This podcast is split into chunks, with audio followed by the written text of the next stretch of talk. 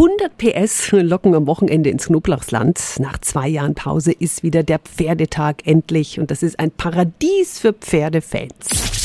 365 Dinge, die Sie in Franken erleben müssen. Einer der Organisatoren ist Thomas Drechsler von den Pferdefreunden Knoblauchslands. Guten Morgen. Guten Morgen. Was können wir am Sonntag bei euch erleben? Es sind viele Stände, wo man sich informieren kann.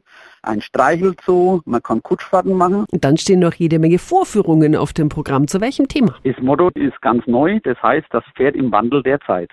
Früher im Römerwagen, dann in der Landwirtschaft, dann ist das Pferd mehr zum Freizeitpferd geworden und jetzt geht es wieder mehr zurück. Weitarbeit, schonend, Nachhaltigkeit, auch in der Landwirtschaft. Also am Sonntag ist Pferdetag im Nürnberger Knoblauchsland auf dem Festplatz in Buch. Alle Infos sind auch nochmal auf radiof.de.